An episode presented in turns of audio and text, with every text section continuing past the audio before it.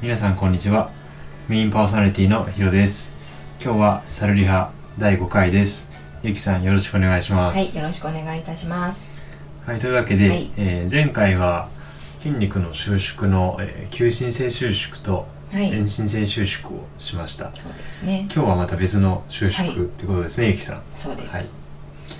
どの収縮をやりましょう？今日はですね、えー、等尺性収縮とうん。頭頂性収縮をやっていくわけですね。あありがとうございます。じゃあ頭尺性収縮とパッとわかりますかはい。頭頂性収縮パッと言われると 今なら僕臨床はい。10年目ぐらいで、うん。今ならわかりますけど、はい。学生の時はちょっとハテナマークが私もハテナマークがついてました。ですね。はい。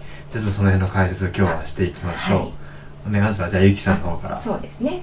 はい。じゃあまず等尺性収縮からい。きたいと思います。が、お願いえー等尺性収縮っていうのは、えー関節運動を伴わない、まあ、静的な状態での筋収縮のことを言いまうんうん。す。いいですか？はい。はい。頭頂性は？はい、じゃあ頭頂性っていうのは関節運動を伴う動的な状態での筋収縮のことです。はい。まあ、一定のね質量例えばこうダンベルとかを持ってダンベルを負荷として与えるような運動のことが頭頂性収縮です。なんかこう具体的にはいはい。こういう動きが頭尺性ですとか例題というか具体的に何かありますか？そうですね。例えば、まあ、2キロのねダンベルを手に持って、まあ、立ててうん。で、えっと、肘をね90度ぐらいに曲げます。でこの状態を保っているずーっと関節運動なくてこのね90度の肘屈曲90度の状態を保っているっていうのが等尺性収縮です、ああなるほど、はいはい、2キロのものを持ってずっと肘を曲げた状態で止めとくっていう。はい、止めとく状態。頭尺性。収縮。頭頂性はで頭頂性収縮っていうのは、まあ、2キロのダンベルを持って肘を曲げたり伸ばしたりするような運動ですね。まあ同じこう重量を持ちながらら曲げたり伸ばしたり動きがあるっていうのが1212っていうふうにこうねうん肘を曲げたり伸ばしたりする運動がうん頭頂性収縮ということですね、はい。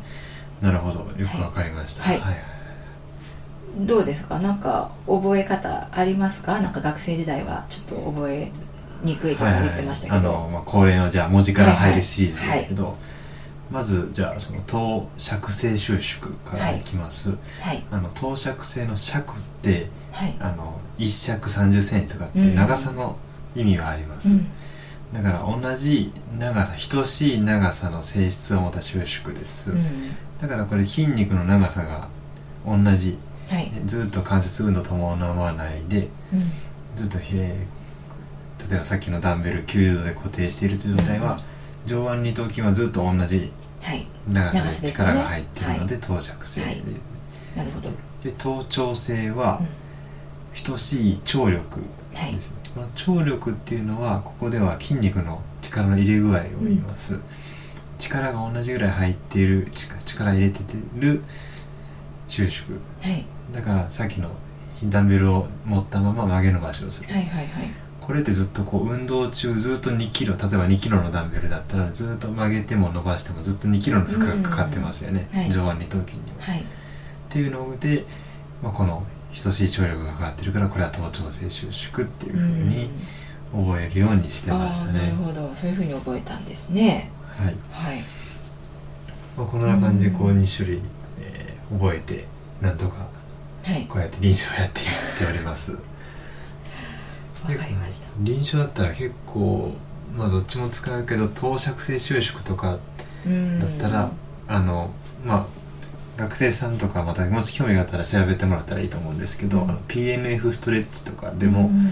あのホールドリラックスっていう主義がありましてそれで等尺性収縮を使ったりすることがあります。一番こうはい筋か、肉が一番伸びたところでうん。等尺性収縮をさせるとうん。筋緊張が緩んで伸びやすくなるっていう技術があります、まあ、もしあの興味がある方あったらあの PNF ストレッチとかでこう検索してもらったらあ出出てくるねてくると思います。んでまあ、よかったらご参考にしてもらったらいいかなと思います。はい。はい、というわけで今日は、はい、2種類のはい。収縮について解説してきました、はい。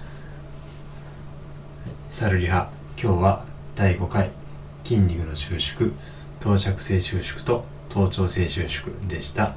ゆきさんありがとうございました。はいありがとうございました。